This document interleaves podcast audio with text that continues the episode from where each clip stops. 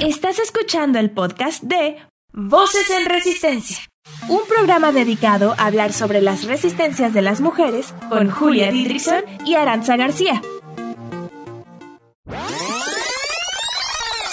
Voces en Resistencia. Este es un programa para todas las mujeres. Porque todas resistimos. Todas, todas, todas. Llevamos haciéndolo toda la vida. Voces en resistencia. Sí. Vivimos momentos difíciles, pero seguimos pa'lante, luchando nuestro derecho, pa'lante, metiendo el pecho, no obstante al camino estrecho, juntas abriendo la brecha, crudas, prender la mecha. Vencer, vencer, vamos a vencer la dificultad. Ay, vamos a vencer, vencer, vamos a vencer la dificultad.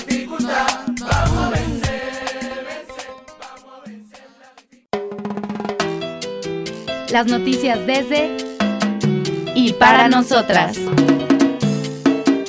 200 millones de mujeres y niñas en el mundo han sufrido mutilación genital. En Sudán, 9 de cada 10 mujeres y niñas, la mayoría de credo musulmán, han sido sometidas a esta práctica según las Naciones Unidas. Sin embargo, esto cambió. El 22 de abril, el gobierno sudanés aprobó la penalización de la mutilación genital. Cualquiera que la realice dentro de un establecimiento médico o en otro lugar se enfrenta a tres años de prisión y una multa un castigo que todavía está muy lejos del marco legal de otros países. Sin embargo, en un territorio como Sudán, esto es un gran avance. Tenemos claro que esta lucha se ganó gracias a las mujeres que exigieron sus derechos y a todas ellas que han resistido esta práctica durante años. A raíz de esta noticia, hemos decidido hablar del feminismo en Medio Oriente. Resistimos para cambiar realidades. Las mujeres en Medio Oriente y el feminismo islámico. Medio Oriente es la región equivalente al suroccidente de Asia. Reúne a países como Arabia Saudita, Armenia, Irán, Irak, Israel, Líbano, Siria, Turquía, entre otros. Medio Oriente es una región compleja y diversa en la que personas de diferentes religiones coexisten y viven juntas. Imagínense que solo en Líbano hay 18 religiones reconocidas. Sin embargo, las religiones más comunes son el islamismo, el hinduismo, el budismo y el judaísmo. Hoy queremos hablar especialmente del Islam, es una religión abrámica monoteísta basada en el Corán, su libro sagrado. Nos centraremos principalmente en Líbano, ya que en el siguiente bloque entrevistaremos a Mona Ayub, activista feminista y libanesa. ¿Pero se puede ser feminista y religiosa al mismo tiempo? Habrá feministas que piensen que no. Otras pensamos que sí es posible un feminismo con bases religiosas, aunque estamos seguras de que algunos principios religiosos y las jerarquías eclesiásticas son cómplices de la opresión contra las mujeres. Sin embargo, las feministas musulmanas tienen en común el defender el islamismo con su compromiso con los derechos de las mujeres. Ellas consideran que la igualdad está en la base de la religión musulmana y piensan que en el Islam conciben su causa feminista. Las musulmanas redefinen, reinventan y se reapropian del feminismo, comenzando por descolonizarlo. Sirin Albi, investigadora y activista sirio-española, que trabaja sobre el pensamiento decolonial y los feminismos islámicos, hace la pregunta, ¿quiénes somos las mujeres musulmanas? Sirin argumenta que se debe dejar de estereotipar o caricaturizar a las mujeres islámicas como sumisas, analfabetas, pobres o retrógradas afirma que las mujeres musulmanas forman parte de una población mundial de más de 1.500 millones de musulmanes. Por lo tanto, son diversas, heterogéneas, fuertes, resistentes luchadoras. Sirin nos enseña dos conceptos islámicos. El primero es el sabor, que significa la perseverancia y la determinación y la paciencia en la lucha contra las injusticias. Y la otra es el Tawhid, que significa la unicidad de Alá, que enseña que todos y todas formamos parte de la vida y por lo tanto nos construimos y crecemos conjuntamente. Las mujeres feministas musulmanas interpretan el Corán y los conceptos islámicos desde una perspectiva de género, y esta es una de las muchas manifestaciones de resistencia que han desarrollado, porque aunque no se alejan de su religión, sí la practican en relación con la lucha de liberación de las mujeres. Otra cuestión es la del hijab, que es el velo que cubre la cabeza y el pecho de muchas mujeres musulmanas, incluso feministas. Con esto quiero resaltar que cada mujer vive y resiste de acuerdo a su historia y contexto cultural. Hace algunos años, el colectivo ucraniano Femen se manifestó en contra del papel de la mujer en el Islam, con consignas como no pertenezco a nadie, soy mi propia profeta y animando a las musulmanas a desprenderse del hijab. Las mujeres musulmanas no tardaron en dar respuesta al colectivo diciendo, ¿te parece que soy una mujer oprimida? No robes nuestras voces o no necesito enseñar mi pecho para decirle al mundo que soy libre. Soy libre para cubrir mi pelo, igual que Femen es libre de enseñar su pecho. Desde la teoría de colonial, que combate tres niveles, la colonialidad imperial, el eurocentrismo y los feminismos occidentales, las feministas tenemos que entender que nuestras luchas y resistencias no tienen por qué ser iguales en todos los países del mundo y que no tenemos que imponerle lo que para nosotras es autonomía o libertad a otras mujeres. Así como algunas musulmanas resisten usando hijab, otras lo hacemos portando nuestro pañuelo verde. ¿Y tú? ¿Desde dónde y cómo resistes?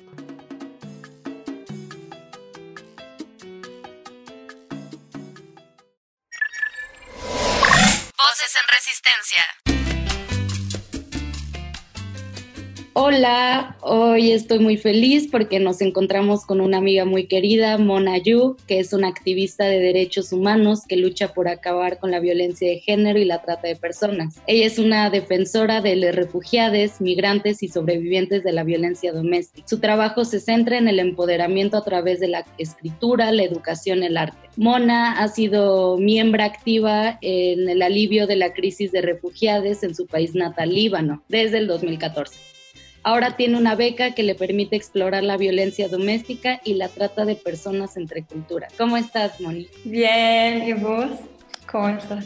Todo muy bien. Eh, eh, ¿Por qué países este, estuviste haciendo esta investigación? Ah, estuve en Argentina, en uh, Túnez y Ghana y ahora regresé al Líbano. Ok, justamente este programa es sobre eh, mujeres en el Medio Oriente, así que quisiera comenzar preguntarte cómo es vivir siendo mujer en un país mayoritariamente musulmán. ¿Tú eres musulmana? Uh, mis padres, mi mamá es musulmana y mi papá es cristiano, um, pero crecimos en mi casa como respetando todo y el Líbano tiene, tiene muchas uh, religiones, la mayoría es musulmana y cristiana.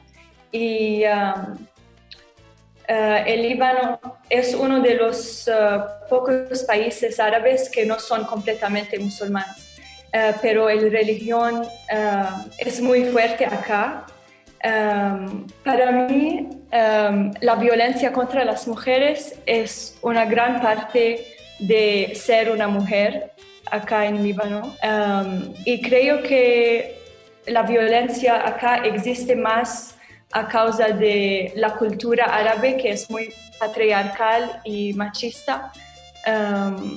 y no solo porque es un país religioso musulmano y cristiano, pero um, ser una mujer acá uh, tiene dificultades porque estamos cargando religión y cultura muy fuerte uh, y historia intensa de la guerra civil que era sobre uh, religiones en el Líbano. Um, y, es, y a veces y a veces ser mujer acá es estar uh, bombardeada de um, ideales sexistas y de acoso sexual, pero naturalizado.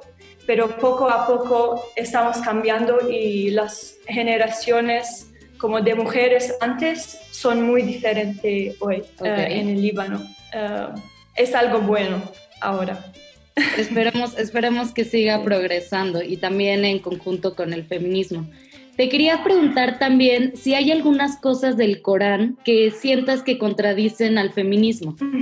Sí, hay, eh, para mí, em, la ley más fuerte es que un, eh, un hombre musulmán puede, um, puede casar Con, eh, con cuatro mujeres.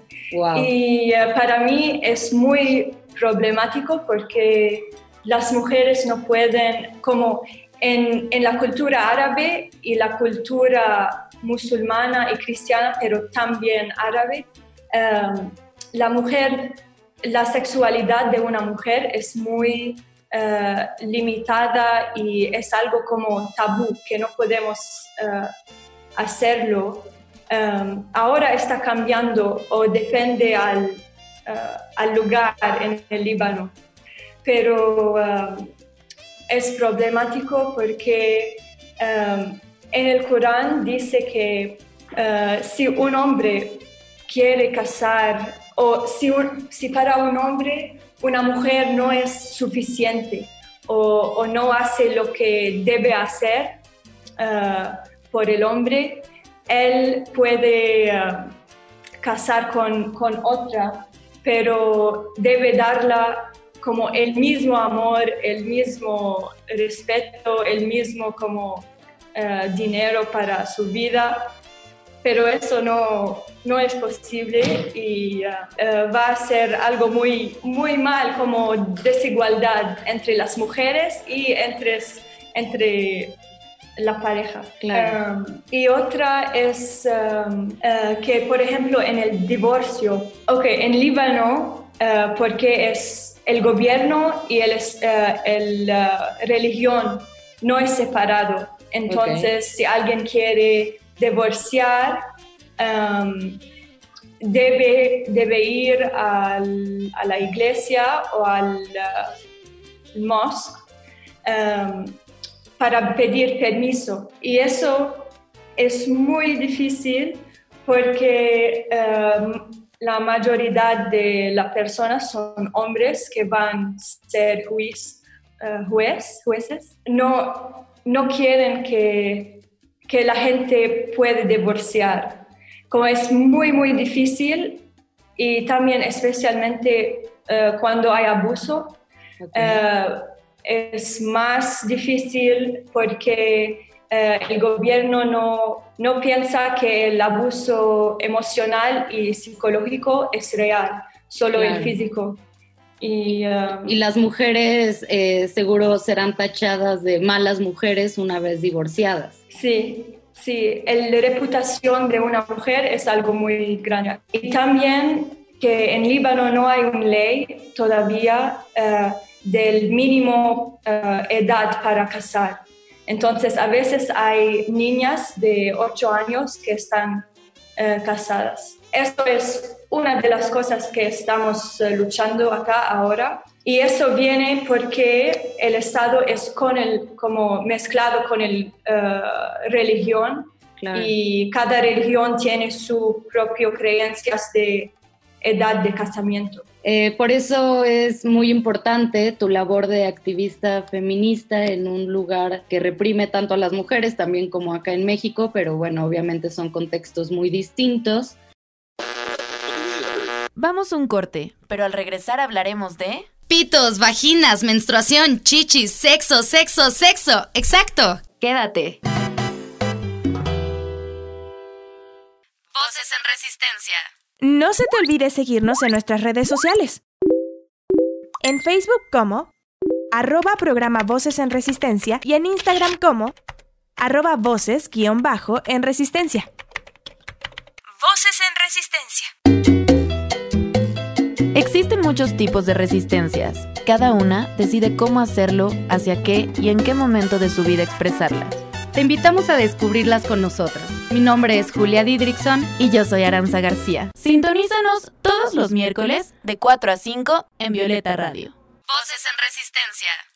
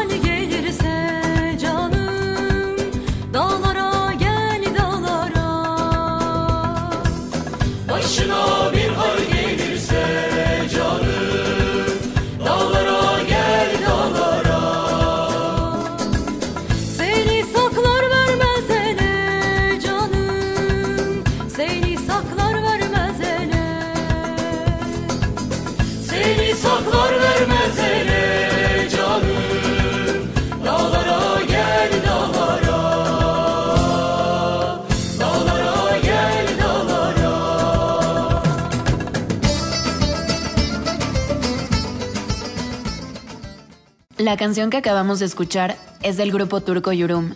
Escogimos esta canción porque la cantante, Helen Bolek, fue una mujer turca que resistió hasta el final de su vida.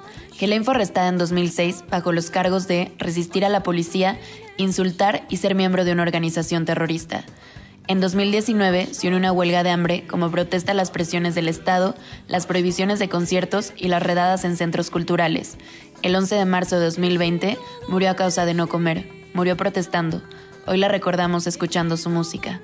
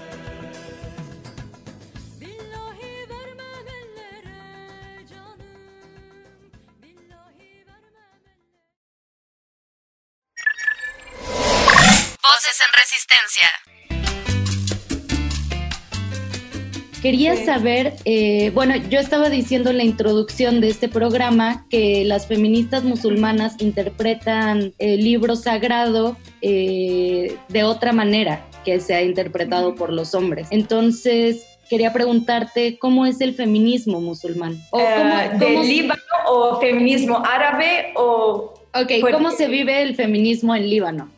Ok, acá es, es un, uh, un movimiento muy nuevo y, uh, y organizaciones de feminismo como que luchan por los derechos de mujeres y diversidades empezaron solo uh, en el 2005. Pero desde el año 90 hasta el 2005, el feminismo luchó por uh, el, género, el género y uh, desarrollo legal y solo ahora, hace estos 10 años que pasaron, estamos luchando contra la violencia familiar, eh, la violencia de género, el sexismo, conflictos de clases económicas eh, y diversidades.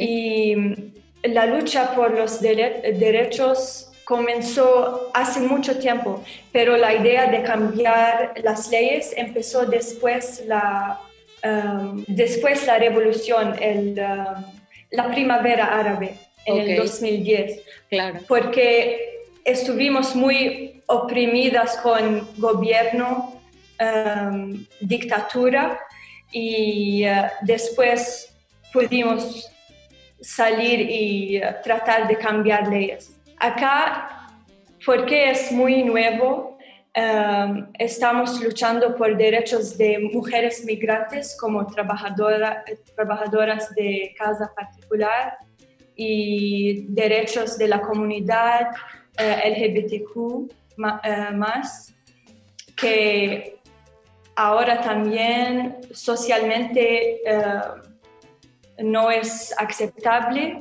en, en algunas áreas en el Líbano y, um, y también para terminar el matrimonio infantil y la violencia doméstica.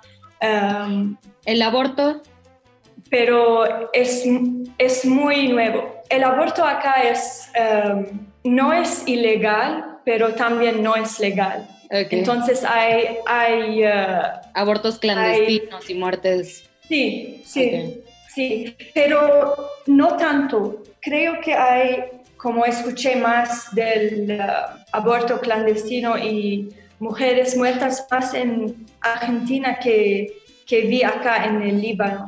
Ok, uh, y seguro en México muchísimas más. Entonces, sí. tú ¿Tienes algún grupo feminista? ¿Tienes amigas feministas en Líbano que sean musulmanas? Sí, sí, tengo, uh, tengo amigas musulmanes en el LGBT más y LGBTQ más y también uh, amigas feministas musulmanas y cristianas y como que estamos luchando y creando muchas cosas um, nuevas. Es, es muy, uh, no sé, um, como cuando fui a Argentina, el, femini el, feminismo era muy, muy obvio, como sí. lo ves en cada mujer. Uh, y es algo que, que te sientes en las personas, pero acá es más invisible, pero está acá. Okay. Como en las mujeres, como estamos hablando en el movimiento artístico acá, es más grande que antes. Okay. Um, y el arte está uh, ayudándonos a cambiar um, y deconstruir el patriarcado acá. Pero es, es más lento, más lento que, en otros países. Lento, pero seguro, vas a ver. Uh -huh. eh, y leíamos en tu semblanza que, que tú eh, estás en todo este rollo de, de, la trata de personas, entonces te queríamos preguntar cuál es tu postura ante la prostitución. Bueno, Moni y yo ya hemos tenido este debate antes, uh -huh. pero quiero que nos cuentes cuál es tu postura ante la prostitución. Ok, mi postura cambia mucho. Uh, depende a la edad de la persona y, ok, para mí creo en el trabajo sexual, pero en, solo si la persona quiere hacerlo, porque hay muchas personas que no pueden elegir, uh, aunque piensan que está, están eligiendo eso.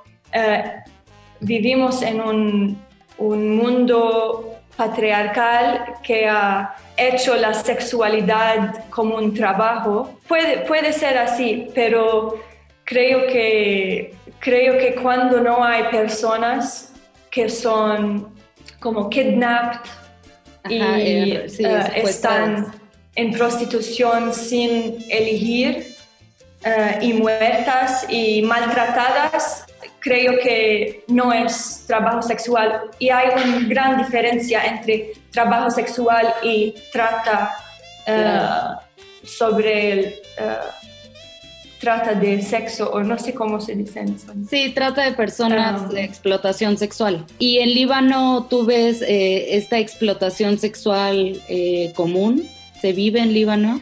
Sí, acá, acá hay, acá no puedo decir que hay o hay trabajadoras uh, sexuales, pero la mayoría es trata, porque a veces hay muchas historias, y es muy político acá, uh, que hay muchas historias de mujeres que vienen de Ru Rusia y Europa del Este, y también de Siria, eh, las mujeres están explotadas y la ponen sin elegir que quieren este trabajo. Dicen, oh, ven acá, puedes uh, tener un, un buen, uh, un, buen laburo y cuando, cuando vienen sacan el pasaporte y la, las ponen en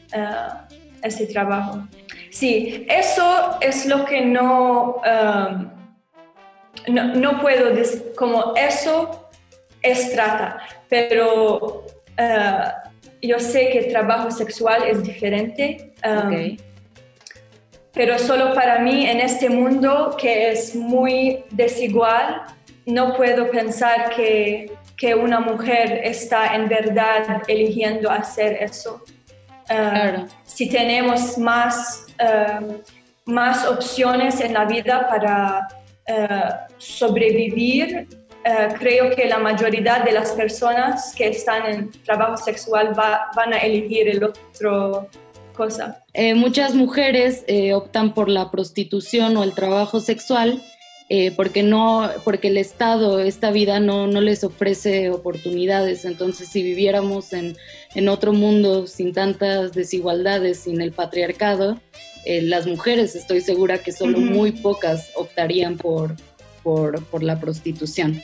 Y esto que comentabas anteriormente, que se relaciona un poco con la migración, que es otro tema que tú has trabajado, eh, les quiero contar a, a las radioescuchas, a los radioescuchas, que Moni y yo hicimos una petición sobre el sistema Kafala, que, que, habla precisamente de las mujeres eh, en trabajos eh, domésticos. Y quería, Moni, que nos cuentes un poco primero qué es el sistema Calafa y cómo afecta a las mujeres migrantes. Entonces, ok, Líbano tiene um, 250 mil uh, trabajadoras domésticas que vienen de uh, países en África y uh, Asia. Y todas las trabajadoras domésticas migrantes um, están ex excluidas de la ley del trabajo del Líbano.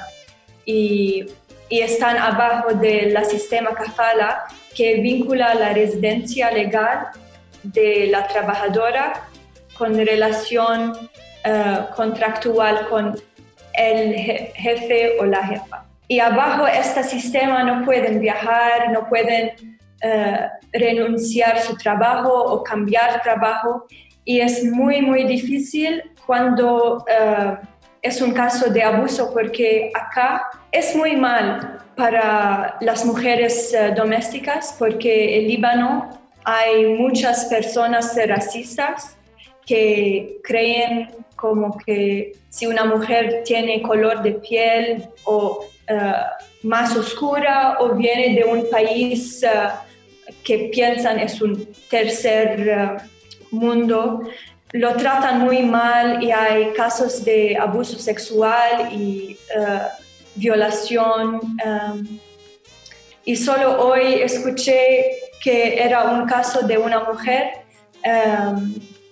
no sé de qué país, pero está trabajando en uh, como trabajo doméstico y que estaba diciendo que el, uh, el, el, hermano de su jefa siempre viene para pedir que quiere dormir con ella. Y, uh, y creo que en este video dijo que él violaba y uh, que no puede decir no y siempre viene para, para hacer esta cosa. Y ella, ella hizo un video y lo mandé a una organización que trabaja con esto, pero el gobierno no está cambiando esta ley. Hace mucho, mucho tiempo y después mucho peti eh, muchas peticiones. Eh, eso es porque están um, como económicamente es mejor para el gobierno. Claro. Entonces, eso es el único, la única cosa que está entre las, eh, los migrantes, los migrantes y um, sus derechos. Solo es, es que, el qué, gobierno. ¿Qué es lo que las mujeres libanesas entonces le exigen al gobierno para acabar esto? Ahora hay organizaciones trabajando sobre, sobre eso, eh, los derechos eh, de migrantes, pero no están exigiendo nada para cambiar la ley solo protestando, como hay, hay muchas protestas de uh, mujeres migrantes para que piden que cambien la ley, pero ahora solo están trabajando en el outcome, como hay, mucho abuso, no pueden cambiar la ley y las organizaciones están trabajando como cuando el abuso pasa, la organización está allá para eh, ayudar a los migrantes, pero va a seguir hasta que cambian el ley y no sé cuándo van a hacerlo. Y una vez me contaste que estuviste trabajando en, en campos eh, de refugiados y refugiadas. ¿Cómo fue la experiencia? Eran refugiadas sirias, me parece, ¿verdad? Está hermoso, estaba hermoso. Eh, hicimos arte sobre el género, y, me- pero muy eh, informal, como era más eh, crear una relación para que po- podamos aprender de, como yo aprendo de, de ellas y ellas están aprendiendo de, de mí. Um, hicimos eh, co- como comimos juntas y eh, tomamos café y, y era un- una relación más fuerte que cuando alguien de una organización viene para trabajar, porque a veces me dijeron que vienen de la organización, eh, las mostraron cómo, cómo debemos eh, lavar nuestro, nuestras manos y pensaron como, como no, no piensan que era que las personas que son refugiadas ahora estaban en, en familias muy buenas y con educación muy buena, con eh, posiblemente clases sociales muy altas y vienen acá y los libaneses eh, están a veces muy arrogantes y la tratan muy mal. Um, O sea, hay discriminación hay, hay mucho... um, hacia, hacia las personas migrantes. Sí, mucho. Y especial, hace mucho tiempo que eh, las personas de Líbano están muy, como discrimini- eh, discriminan contra eh, las personas de Siria. Okay. Y eso viene de cosas históricas, políticas, pero también de una cultura racista en Líbano. Claro. Y debemos cambiarlo. Te tengo otras dos preguntas. La primera es que tú sabes, porque has escuchado el programa, que este es un programa sobre la resistencia fem- fem- feminista, la resistencia de las mujeres. Eh, te quería preguntar, ¿cómo resistes tú hacia el patriarcado en, en un país mayoritariamente musulmán? Ah, resisto el patriarcado con, ah, con mi arte, que es político ah, y que habla sobre mujeres y mujeres musulmanas. Ah, resisto con ah, mi fuerza y mis decisiones que tomo, que tomo sobre mi cuerpo. Ah, siendo autosuficiente, que no necesito eh, otra, como puedo, puedo dar mí misma lo que necesito.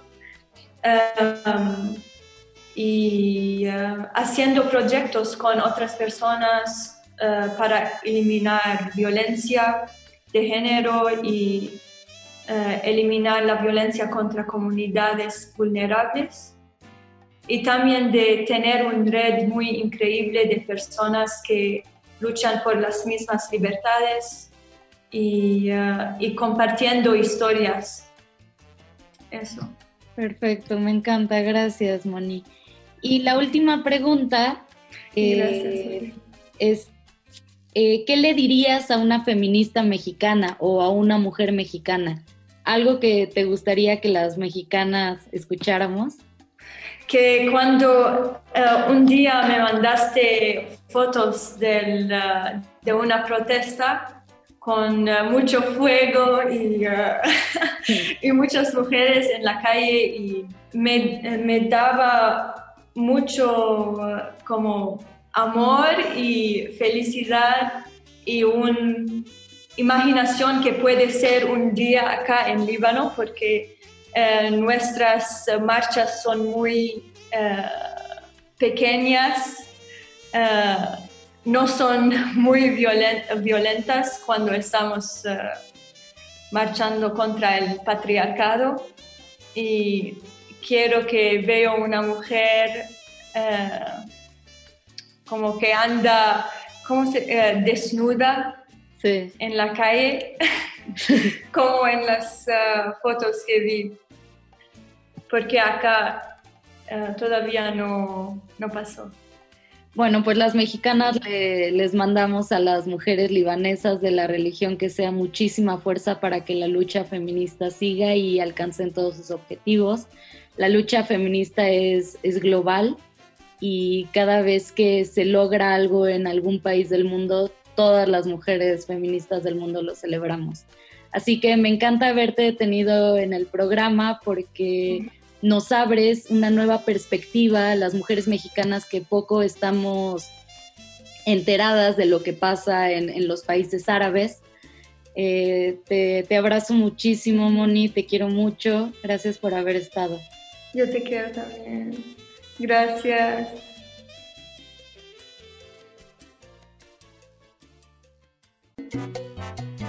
Queremos finalizar este programa celebrando la reapropiación de los saberes religiosos por parte de las mujeres, así como su participación en la redefinición de la identidad femenina árabe y en el cuestionamiento de la ortodoxia islámica en cuestiones de género. Pero también celebramos la diversidad de mujeres y de feminismos que coexisten en todo el mundo. Hay quienes aseguran que el feminismo en religión es otra forma de opresión. Para nosotras, el análisis de los feminismos islámicos es mucho más complejo, tanto que ni siquiera nos alcanzaría un programa para comprenderlo. Cada quien construye la autonomía y la resistencia desde su historia de vida y su contexto cultural. Les agradecemos una vez más por haber estado en esta transmisión de Voces en Resistencia.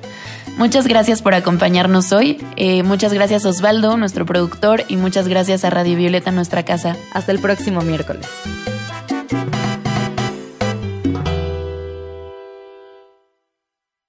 Todas las mujeres resistimos, desde la casa, la escuela, el trabajo, la vía pública y ahora desde la radio.